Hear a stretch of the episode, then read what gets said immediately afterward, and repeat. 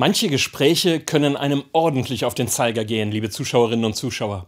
Total anstrengend, nervig, wenn es laut wird und gestritten wird, manchmal um Kleinigkeiten. Dann gehen die Emotionen hoch, das Geschrei ist groß. Vermutlich kennen das viele, wenn mit Teenagern in der Familie auszuhandeln ist, zu welcher Uhrzeit man zu Hause sein sollte. Streit in der Beziehung, in Ehe und Familie. Jeder hat da eigene Erlebnisse.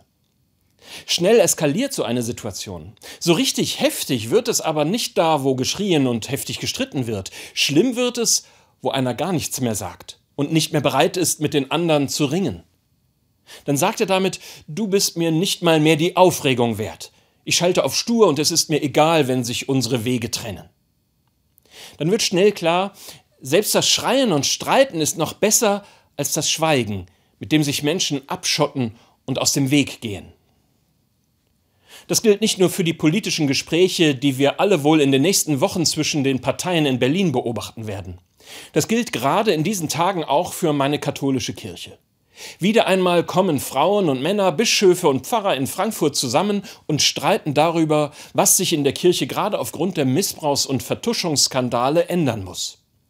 Es geht eben nicht an, dass eine Kirche Frauen systematisch benachteiligt dass Bischöfe ohne ernstzunehmende Kontrolle schalten und walten können, dass immer noch gemeint wird, man könne Menschen in unterschiedlichen Lebensformen herabwürdigen und den Klerus wie eine Sonderwelt mit den Regeln von Günstlingswirtschaft absondern.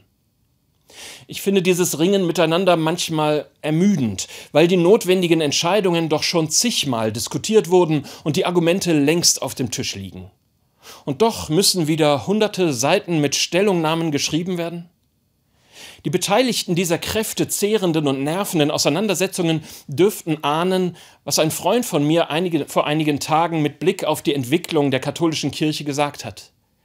Nichts wird sich da ändern, und weil sich nichts ändert, wird sich alles verändern. Das fasst ganz gut zusammen, dass diejenigen, die alle Änderungen verhindern, am Ende womöglich die größten Veränderungen bewirken.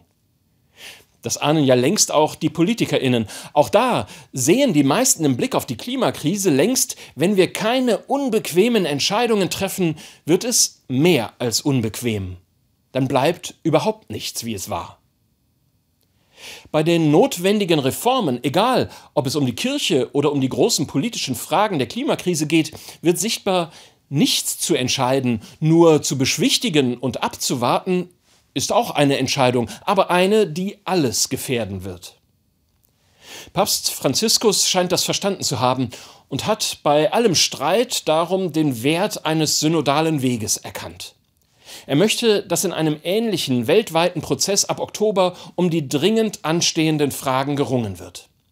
Er macht klar, dass dieses Ringen zum Wesen der Kirche und ihrer Tradition gehört und ganz und gar nichts Neues ist. Hauptsache, es wird nicht geschwiegen und dann auch entschieden. Ihnen einen guten Sonntag.